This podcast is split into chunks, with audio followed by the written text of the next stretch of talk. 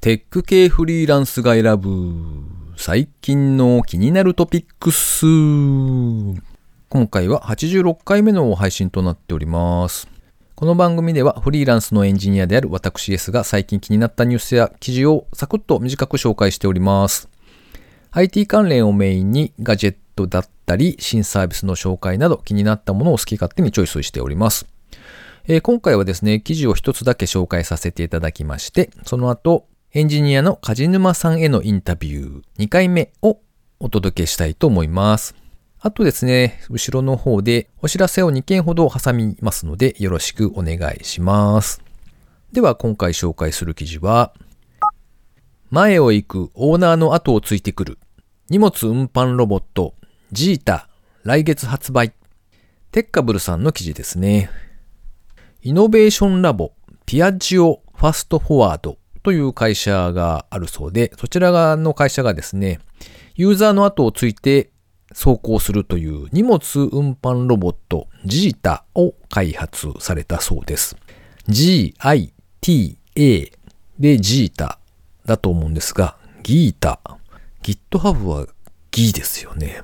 うーん、多分ジータではないかと思うんですが、えー独特の丸みを帯びたデザインをしておりまして、なかなか可愛いんですよね。で、最大18キロまでの荷物を運搬可能だそうです。ビジュアルセンサーを搭載していて、センサーで捉えた人物の後をついていくという仕組みになっているそうですね。走行できるのは舗装された道のみで、傾斜16%までは対応できるんですが、最高スピードは時速10キロと歩行速度程度だそうです。内蔵バッテリーで走行してフル充電で4時間の駆動が可能。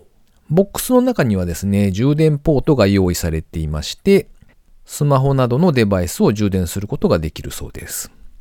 で、これが11月の18日に発売予定となっておりまして、なんとお値段3250ドル、約35万円という製品の紹介でした。見た目がですね、なんかクーラーボックスぐらいの大きさですかね。それがこうかなり丸っこい感じですごく可愛いデザインなんですよね。ピアジオってあの、スクーターのベスパーを開発してた会社があるんですが、そちらの関係の会社みたいですね。で、そういうちょっと可愛らしい姿で、こう、自分の後をですね、ウィーンとこう、追いかけてきてくれるので、わあ、可愛いわ、みたいな感じに多分なると思うんですよ。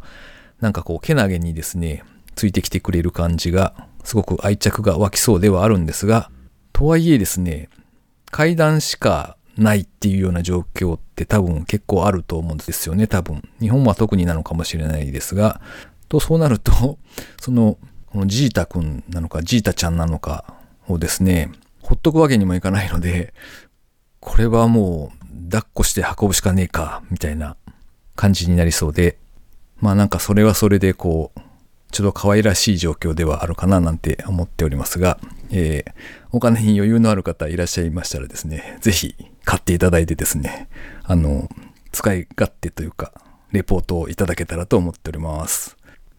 というわけで、今回の記事の紹介は以上となります。では続きまして、梶沼さんへのインタビュー3回目をお聞きください。今回もゲストとして梶沼さんにご登場いただいております。梶沼さんよろしくお願いします。よろしくお願いします。えー今回3回目となるんですが、えー前回に引き続きですね、じゃあ社会人になった後ってどんな風だったのかっていうのをちょっとお聞きしたいなと思っております。あの、社会に出て会社に勤め出してからってどんな感じだったんですか？そうですね。まあ、一生懸命働いたっていう感じですかね。そ その笑いの感じは何ですか？めちゃくちゃ大変だったとかそんな感じですか？いや、なんか、お働くのが楽しかったから、その一生懸命楽しんで働いてたぐらいしかないなと思って雑な表現をした感じで。へえ。じゃあなんかこう、例えば先輩だとか上司だとかには恵まれてたりとか？まあ、そうですね。お世話になった方々たくさんいますね。会社の中に。へえ。最初ってどういう会社に入られたんでしたっけ？えっと、ボヤージュグループっていう会社で、新卒で入ったところに7年弱勤めたんですけど、うん。まあ、社内ではなんか大きく二つの事業部にいて、えっ、と、移動したりして、で一つ目、その最初入って4年間ぐらいは、その EC ナビっていう自分たちのなんかポイントサイトっていうか、ウェブのメディア、うん会員メディアをやってましたね。へえ。後半はサポーターズっていう新卒採用支援の、なんかこうエンジニアさんを採用したいっていう会社さんと、まあ、いい東京の会社で働きたいという学生さんをマッチングするサービスの事業部にいましたね。うーん。じゃあ、えっと、なんか、聞いてる感じでもすごく、やりがいのありそうなお仕事っぽいですよね。まあ、そうですね。あの、なんか僕自身がその、プログラミングができない、できないところからできるっていうところもそうだし、うんその社会で働いて自分のなんか成果物でお客さんに喜んでもらったりとか売り上げになるみたいなのをなんか感じれたのが楽しかったですね。うーん。そういう一番最初のタイミング、なんかできるようになったタイミングってなんか楽しいじゃないですか。はいはいはい。結果がで。まあでも、ちょっと時間かかりましたけど、もちろんやっぱり。うん。当時多分ベンチャーだったと思うんですけど、ベンチャー企業で開発者として入るって結構なんか時間的だったりとか、割と大変そうなイメージがあるんですけど、そのあたりはどうだったんです？大変そうっていうのはどういう意味ですか？あ、えっ、と、例えば負荷が高いというか、お仕事の時間がえらく長くななりがちなイメージがあるんですけど。ああ、そまあ、あんまそれは自分的に気にならないから、まあでもそれより負荷だったのは、まあなんかそのやっぱり、社会人として働くっていうことと、プログラミングを勉強するっていうのを同時にやったから、まあそれは大変だったなと思いますけどね。ああ、な時。間が長く働くとかよりも。うん、うん、うんで、要は、まあ、その、結果を出してできるようになるってとこまで、まあ、ななんていうんだろう、社会人として最初出す、働くときって、まあ、営業の人だったら、初受注もらうまで時間かかるとかもあるけど、うんその、営業の前に、その、人間と会話する言葉がっていうところから、まあ、勉強を一緒にするわけじゃないですか。はいはいプログ。ラミング出すっていう、機械と話すみたいなところで言うと。うん。だから、それはなんか、自信がない状態が結構長くて、まあ、大変でしたね。うーん。ですね。まあ、長く時間は働いてたことは働いてたんですけど、まあ、そのタイミングでなんかこう、新しくできたばっかりのサービスだから、やればやるほどなんか数字が伸びるみたいなのはすごい楽しくて。へえ。なんかあの、チームでやってると思うんですけど、例えば同僚だとか先輩だとか、そのあたり、自分がいたチームって大体何人ぐらいの規模だったんです？一番最初は5人ぐらいでしたね。で、そっから2年弱ぐらいいたそのチームは、最終的には10とか10人ちょいぐらいですね。うーん。じゃあ割と、なんというか、コミュニケーションとかは割と普通にうまくいってた。そう、まあ、あんま苦労したことはないですね。わかんなかったらわかんないって言うし、間違ってたら間違ってるって言ってくれるから、まあ、あんまそんな気うーん。なるほどね。じゃあ、なんというか、気難しい上司だとか、嫌な先輩とかっていうのは全然縁がなさそうな感じですよね。まあ、そう、そうですね。それはない。なんかちょいちょいなんか悪いことないのみたいな、こう探してくる S さんが。なんか言うと悪いことあったでしょう、みたいな。いやいやいや。みたいいや、なんか、な、人間関係を苦労したことはないですね。素晴らしい会社でしたね。へえ、そうか、それはすごいですね。確かにまあ、だからね。その会社を選んだっていうのもあるんですけど、ほう。説明そんなに間違ってなくて、なんかすごい恵まれてましたね。うーん。まあ確かにそうですよね。そういう環境であれば、あの、ここにいたいですって言いたくなりますわね。うん、そうですね。うん、うん、うん。なるほどね。なんかその、お仕事以外の時間って、んどんなことされてたんですか？例えば、土曜日、日曜日みたいな。いや、仕事してましたね。大好き。まあそうですね。早くできるようになりたかったから、まあそっかそれが一番楽しかったからずっとやってましたね。へえ。なんか、会社の人たちと遊びに行ったりとか、旅行とかなんていうのはあったんですか？まあ、同期と旅行行くとか、まあ普通に週末とか平日とか会社の人と飲みに行くとか、まあほとんど会社の人とつるんでましたね。うーん。なんか、例えば最近だと、最近だとでも、社会の勉強会みたいなものとかあるじゃないですか。はいはいああはいい。うのは行ったりとかはあったんですか？いや、行ってないですね。うーん。なんかこう、ある程度仕事ができるようになるとか、ちょっと今のその、最初勉強するプログラミング言語とかウェブフレームワークとかなんかあるじゃないですか。はいそうい。うのが一通りちょっとこう、理解できて、うんなんていうんだろう、言ったら技術的に少し飽きたかなっていうタイミングで出たりはしましたけどね、外の見に行ったりとか。でもそれまではもう本当に目の前のことをやるのがまあ一番勉強になるし、楽しいと思ってたし、うんまあ、選ん選ぶよりも、まあ一回それ理解するまでやろうみたいな感じでは言ってましたね。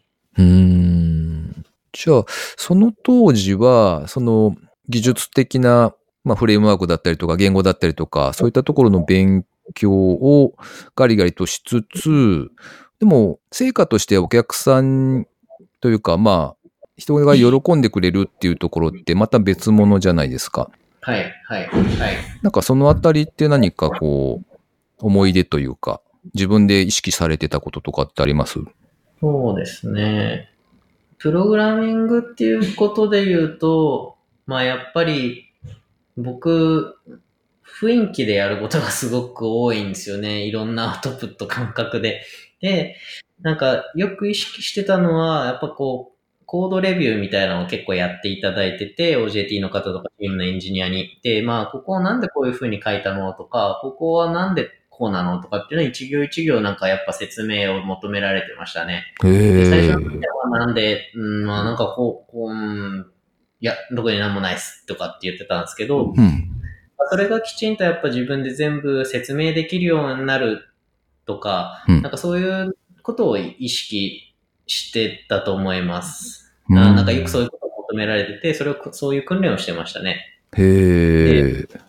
で、後者のその、お客さんに喜んでもらうっていうところは、まあどうなんだろうな。まあ数字でわわかる。まあ実際に喜んでたかどうかは対面で定性的なものはインタビューはしてないのでわからないんですけど、うん。まあそのお客さんが、まあその空いた時間とかでこうお小遣いを稼ぐようなサイトっていうのをまあやってたんですよ、うんその時に。で、そのお客さんがまあよりこう、お小遣いを貯めてもらえるっていうのは、まあそのデータベースにクエリ投げればわかるので、まあそういうのが少し増えたね、これをやったことによってとか、うん。あとはチームの売り上げがあったよね、みたいなのはまあちゃんと数字で見てたので、それはまあ、なんか、ななんていうの、だから楽しかったっていうのはありますけどね。へえ。そうか。ダイレクトに結果が伝わってくるから、それは確かに面白いですよね。そうそうですね。へえ。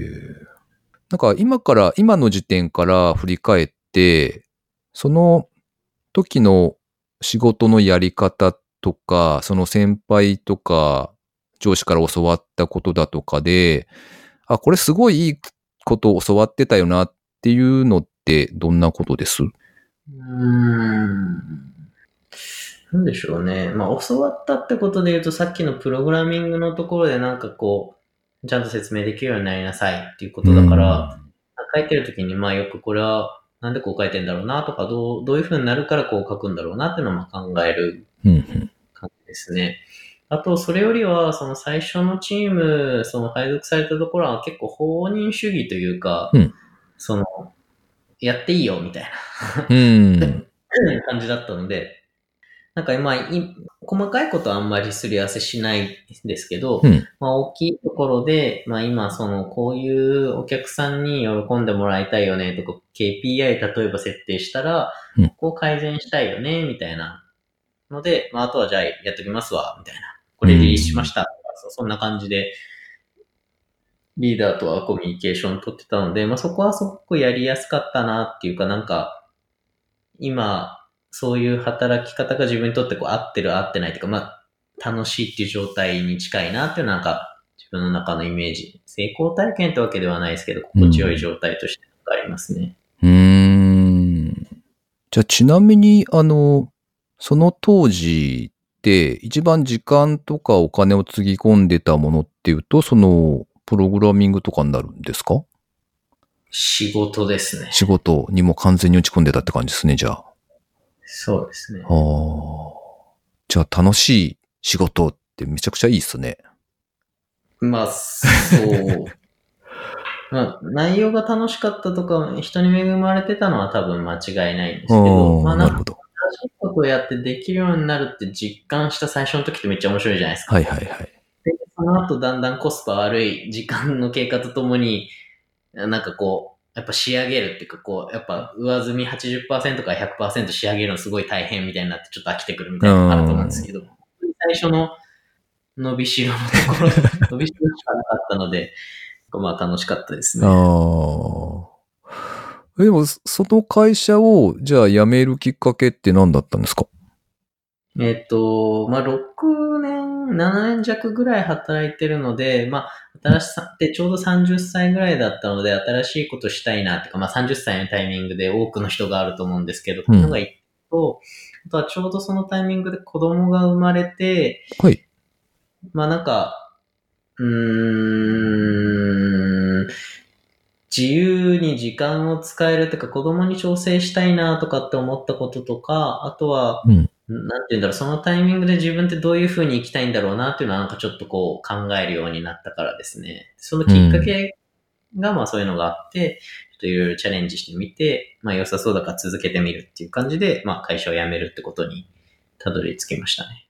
うん。なんかでも、すごく不思議なんですけど、その、なんて言うんでしょう。ネガティブな要素が全然なくて、えっと、こうした方がいいというか、まあ自分の中で考えて、こうすべきかなって思うところに、よく、その、例えば会社を辞めるとか、踏ん切りがついてるっていうのがすごいなと思うんですけど、いや、めちゃくちゃ悩むに決まってますよ、それは。で私、必ずしもネガティブなことがゼロではないってことはないんですけど、うん。ネガティブなことがあったから辞めたってわけじゃないし、うん。なんかまあ、いろんなものが組み合わさって、こういうこと新しくやってみたいな、チャレンジしてみたいなって言って試してみて、あ、面白そうだからやってみようみたいな感じのつ連続ですね。へえ。なんか面白さに関してはめちゃめちゃ貪欲っすよね。うんどうなんですかね。語彙がないだけかもしれないですけどね。面白いしか言えないだけ。あーあー、なるほどね。やべえ、やべえとか、マジで、ね、そういう感じです。なるほど。えっと、お子さんが生まれてたから、なんかは周りからの反対とかもなかったんですか？あ、それは全然ないですね。奥さんにちゃんと説明してたので、はい。その、いわゆる上司よりも多分きちんと説明しなきゃいけないだろうなと思ってたので、なんか順番としては、はいまずエンジニアっていう仕事がちゃんと稼げるんだよっていうのを説明しなきゃいけませんと。ほうほうほで、それは会社の額面じゃなくて、はいその、会社を辞めたらってことをせ説明しなきゃいけないから、会社外の収入がこれぐらいで稼げますよっていう副業とかを見せたりして、う。うん。じゃあ安定なんだねってちゃんと理解してもらうと。うんで、その次にはやっぱ自分でやりたいっていうんだったら自分で仕事取れるかどうかっていうのをちゃんと説明しなきゃいけないから、うんその、さっき言った、えっと、前にお話しさせていただいたようなコワーキングスペースに入って自分で仕事取れるかっていうのを、まあじゃあ2ヶ月間検証してみようっていうのとかやったり。じゃあ実際に会社辞めますってなった後は、じゃあ会社辞めた後に実際どうなんだっけっていうのを試してみて、で、それでダメだったら、じゃあ1ヶ月前、キャッシュアウトする1ヶ月前とか2ヶ月前ぐらいに転職活動したら大丈夫だよねっていうのを確認して、うん。でそれでまた続けるっていう、こうちっちゃく2ヶ月間ぐらいで区切ってって、うん。奥さんに説明して、で、実際にやってみせて、あ、大丈夫だね、みたいなのを繰り返してたら、まあ、なんかいいんじゃない？好きにやればっていうふうにはなりましたね。へえ。じゃあ必ずしもその奥さんは、あの、もともとから応援していたとかそういうわけじゃないんですね。まあ、なんかこう、好きにしたらいいんじゃない？みおたいな。ー看看護師なので、まあ、なんかなったらなんとかなるわってあ、そうか。いう強い感じもあると思うんですけど。なるほどね。確かにね。へえ。なんかそのすごい丁寧に説明して自分で動いてっていうのをちゃんとやるっていうのはすごいですね。僕とえらい違いですね。そう、そうですね。あの、あの、あれを見ると、だいぶやんちゃなことす僕は絶対できないですね。なるほど。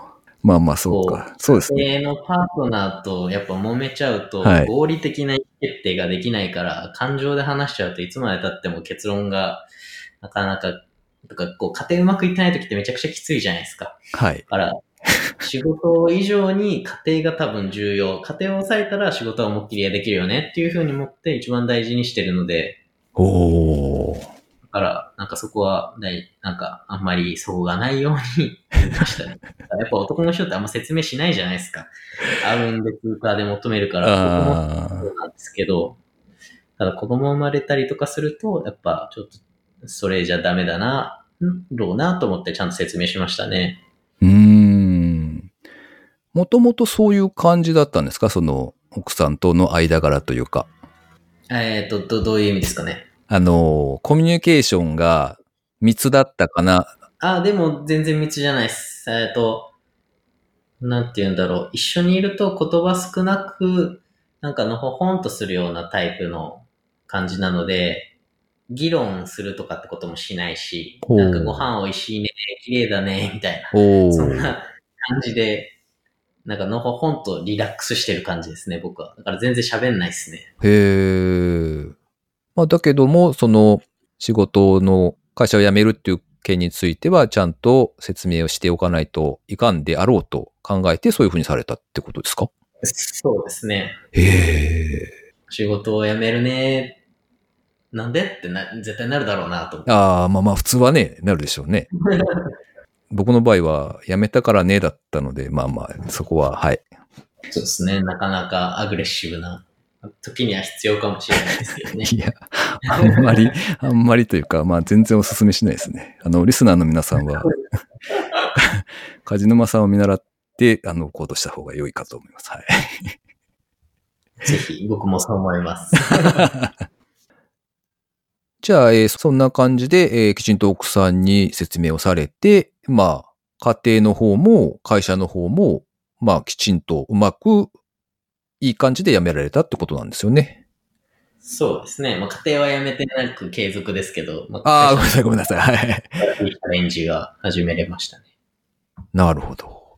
わかりました。じゃあ、その続きを次回、また少し聞きたいと思います。ありがとうございました。ありがとうございました。ということで、梶沼さんへのインタビュー3回目でした。えー続きましてですね、ちょっと趣向を変えまして、いつもこちらの番組にコメントをいただいているフォルテさんですね。ご自身でもポッドキャストの番組、青空 FM を配信されていらっしゃるんですけど、フォルテさんから、まあ、お知らせというか告知したいことがあるっていうことをお話しいただいたので、ちょっとインタビューをしてみましたので、そちらの音声をですね、お聞きいただけたらと思います。えー今回は、ちょっとお知らせコーナーとしてですね、あの、フォルテさんに登場いただきたいと思っております。フォルテさん、よろしくお願いします。よろしくお願いします。えっ、と、最近、あの、祭りか FM さんというポッドキャスト番組がありまして、はい。えーそちらで、フォルテさんがなぜか出演されてるなと思ったら、お仕事変わってそちらに入社されているということを聞きましたが、最近はどんな感じでしょうか？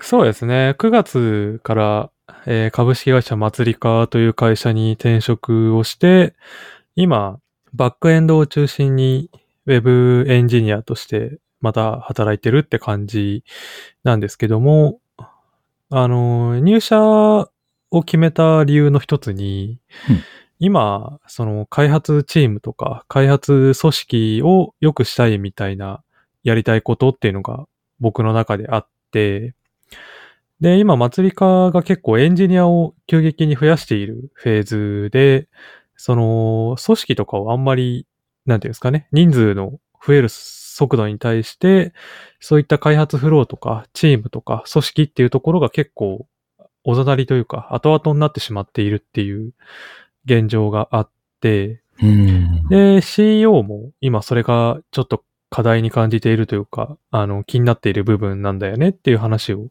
面接でしてもらって、まあそれでやりたいことと、まあ組織の課題感っていうのがマッチしてるんで、ぜひやらせてくださいっていう感じで、えー入社を決めたって感じですね。へえ。なので今、うん、開発を、その、プログラマーというか、コードを書くっていう開発をやりつつ、あの、自分のチームとか、他のチームとか、あとは開発チーム以外の営業とか、全体的な組織に対しても、えー振り返りのファシリテーションやったりとか、ワンオンワンとかどうですかとか、あと、社内勉強会とかどうすかみたいな話をいろいろやってるって感じで、忙しいっていう 感じですね。はい。うーん、なるほどね。っていうことは、あれですね、そのコーディングガリガリというところじゃないところが、だいぶ忙しそうな感じですね。なんそうですね。なんとなくけどあの、一応、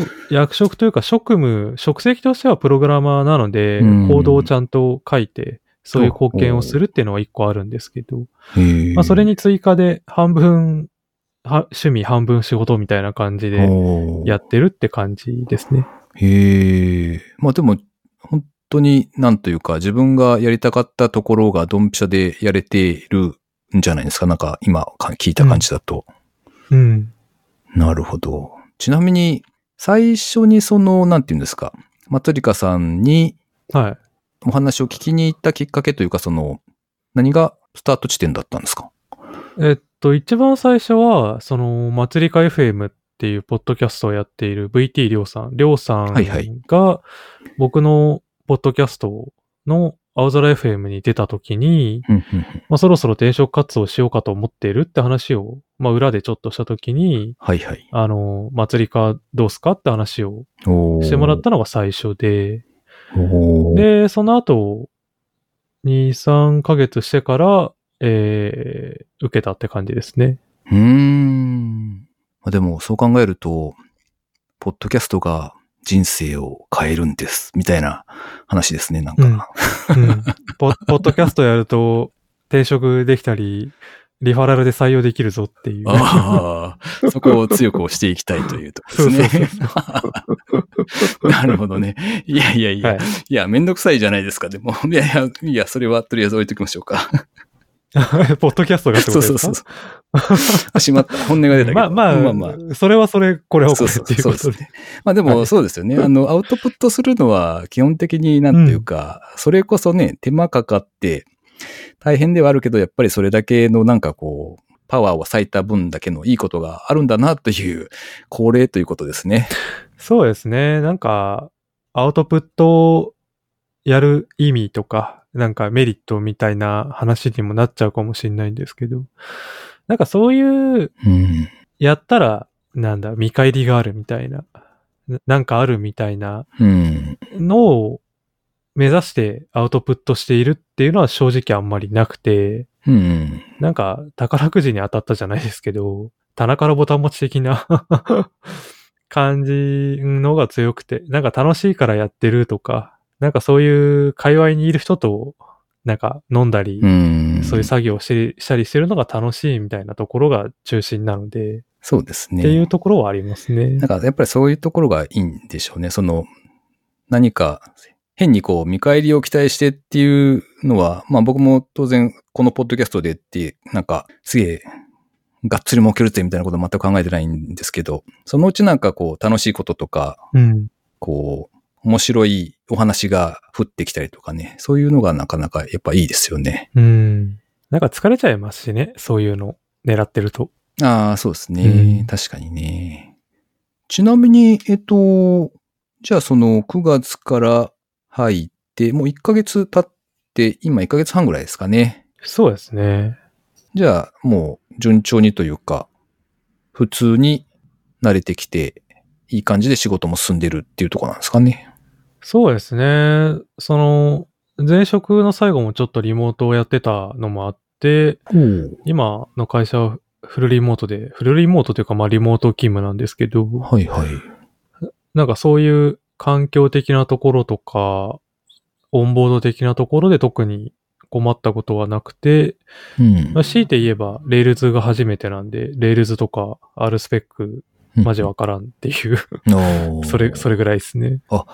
へえ、そうかそうか。なんか、そのあたりのその、技術的に経験ないよねっていうあたりって、特にはその問題にはならなかったんです、うん。その、 Rails やってないからダメっていうことは全くなくて、どっちかっていうとそのバックエンドエンジニアとしてのその経験だったりとか、なるほどね。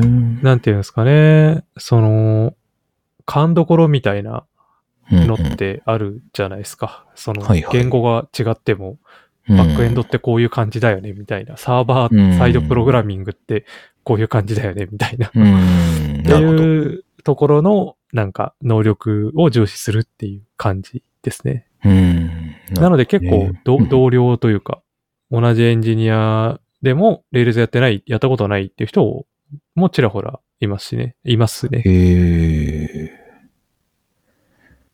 そういえば、フォルテさん、この間のあれはどうでした？技術書店でしたっけ？はいはいはい。なんか、本を出されていたというのと、あと、当日も行かれたんですっけ？はい。あの、サークル参加してたんで。そうですよね。なんか段ボールが重いっていおっしゃってましたもんね。うん。サークル参加で本を書かれたんですっけ？まあそうですね。自分でそのサークル申し込みをして、あの本を書くっていう感じですね。その他人のサークルで、その合同書がじゃなくてっていう感じですね。あ、ははは。サークル名を関して、うん。でも書いてるのはフォルテさんだけみたいな。ああ、そうですね。その、技術、技術同人者に限った話じゃないんですけど、うん。なんかサークルっていうと、大学のサークルみたいな感じで、複数人みたいなうんイメージもあるんですけど、同人誌のサークルは別に複数人であるのが別に当たり前ではない感じの文化なので、別に一人でやってても全然サークルって言ったりしますね。そのグループ名みたいな感じあ、あで。あ、そううんかそうか。か活動名って言った方がいいのかな。あ、はいはいはなんかどっちかっていうと屋号に近い感じですい。うね。ん。なんか、うんそんな感じですね。へえ。あ、じゃあ自分の、その、まあ、屋号というか、サークルうん。名をうん。作って、で、自分で全部やったっていうことなんですか？そうですね。今回はああの、、そっかそっか。うん、自分のサークルで参加して、で、まあ、委託を一つ、一サークル受け入れたので、うんそのサークルさんにもちょっと手伝ってはもちろんもらったんですけど、基本的に全部自分でやるって感じですね。うーん。で、フォルテさんは何を書かれたんですか？今回はサーバーサイド Kotlin の本を書いていて、あの、いわゆる Java とか、えー、Rails とか PHP で書くサーバーサイドのプログラムを Kotlin で書くっていう本を、えー書きました。うん。それってなんでまた書こうと思われたんです？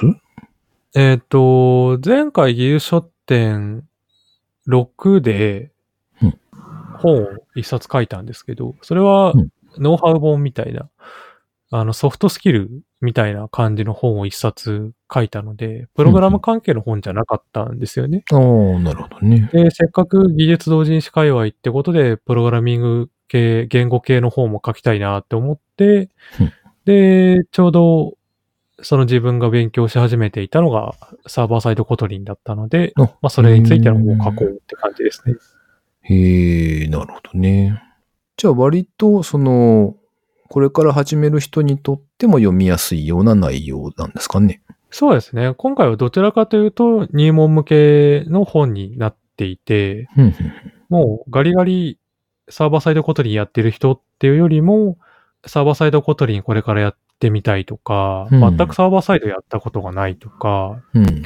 えっと、Java しかやったことがないんだけど、とか、うん。あの、特定の Kotlin 以外の言語でしかやったことないとか、うん。そういった方向けの本ですうんね。うん。ちなみにサーバーサイドで Kotlin って結構使われるもんなんです？そうですね。最近結構事例がじわじわ増えて、採用例が増えて。結構 Rails がバーッと流行って今、うん。だいぶ下火になってきてるんですけど、うん。やっぱりその型がないっていうところで、うん。その揺り戻しみたいのが来ていて、じあゃあ、どれかっつったら、Java はちょっとやっぱり、だいぶレガシー味があるしな、っていうところで、Kotlin か、みたいな感じが結構最近多いですね。うーん。あれ、 Kotlin も、やっぱりなんかそういうフレームワーク的なものがあったりするんですか？うん。 Kotlin 自体は Java とほぼ互換があるので、うんその Java のフレームワークが大体動くんですね。へーあの、ちゃんと対応してるしてないっていうのがあるんで、あの、簡単に動くか どうかっていうのはあるんですけど、まあ大体最近のものは、あの、対応してるんで、うん。あの、意外と簡単に動かせるって感じのものが多いですね。うん。で、最近だと Spring Boot、うん Spring Framework と、あと Ktor っていう Kotlin で書かれているうんウェブフレームワークみたいのがあって、あへえ。なんでスプリングか Ktor かって感じですね。うん。なるほどね。じゃあ、 Kotlin を使って、ウェブサービスというか、まあそういうサーバーサイドのやつをやりたいっていう人がいらっしゃれば、ちょうど良い本ではなかろうかというとこですかね。そうですね。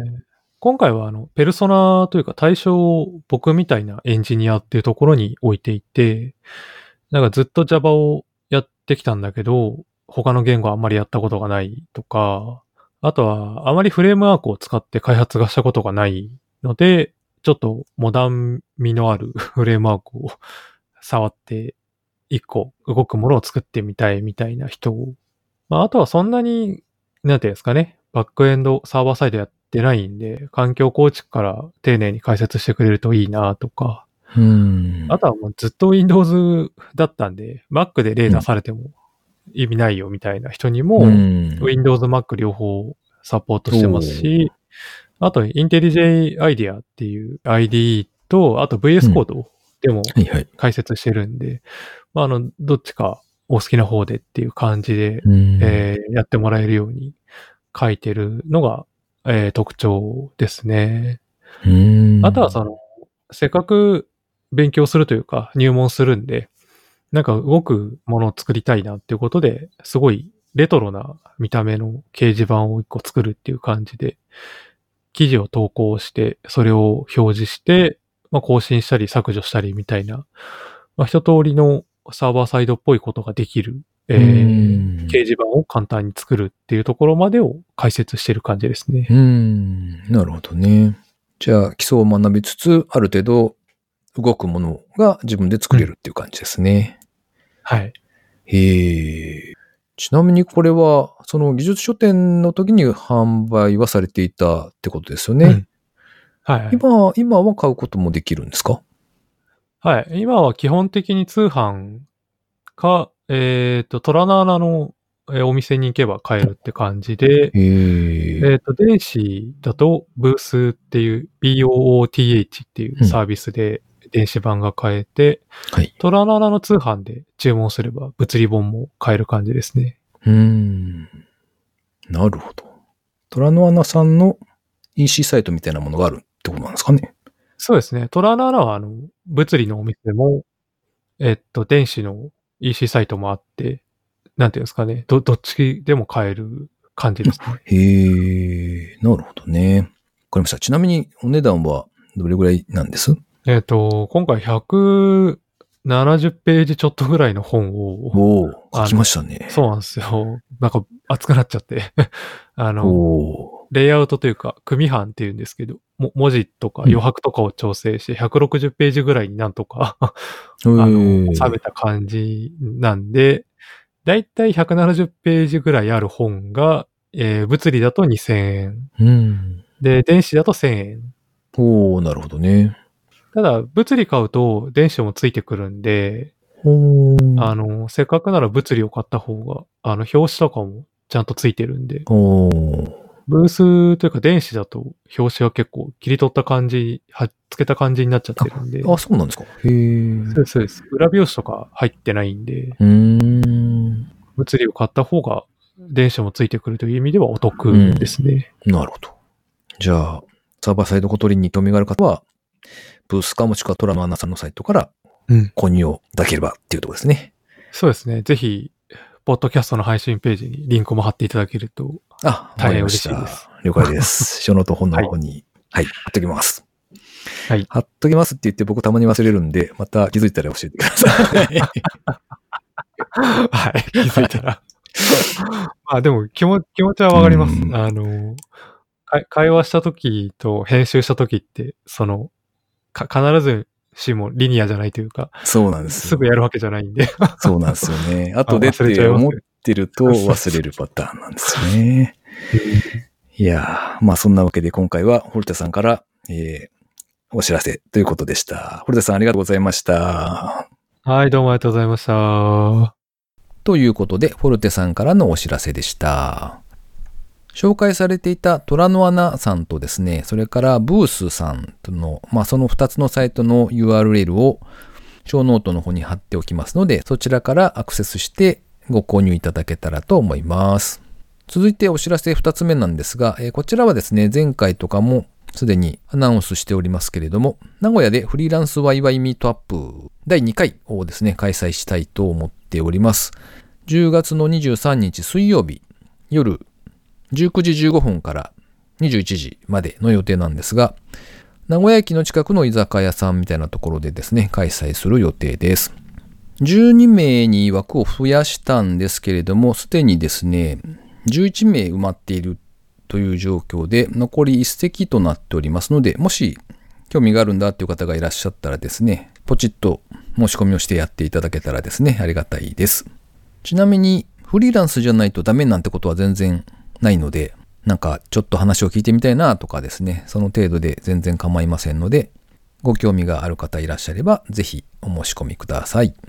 最後に個人的な近況なんぞをいつもお話ししているんですが、えー先週ですね、このコーナーで、レンタル何もしない人の何もしなかった話っていう本を読んだっていうことをですね、お話ししたと思うんですよ。で、まあ、全部読み終えまして、妙に気に入ってしまってですね、これは自分もちょっとやってみたいなんて思ってですね、結局やり始めてみました。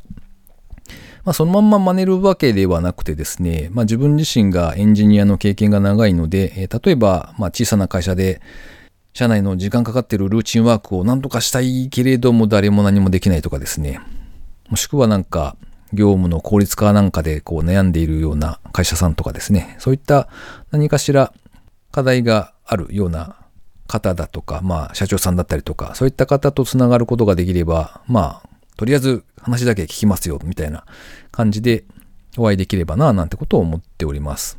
まあ、何もしないわけではなくて、求められれば、それなりにですね、自分の経験からアドバイスなんかもできるかななんては思っておりますが、まあ、ただ手は動かしませんよっていう感じですかね。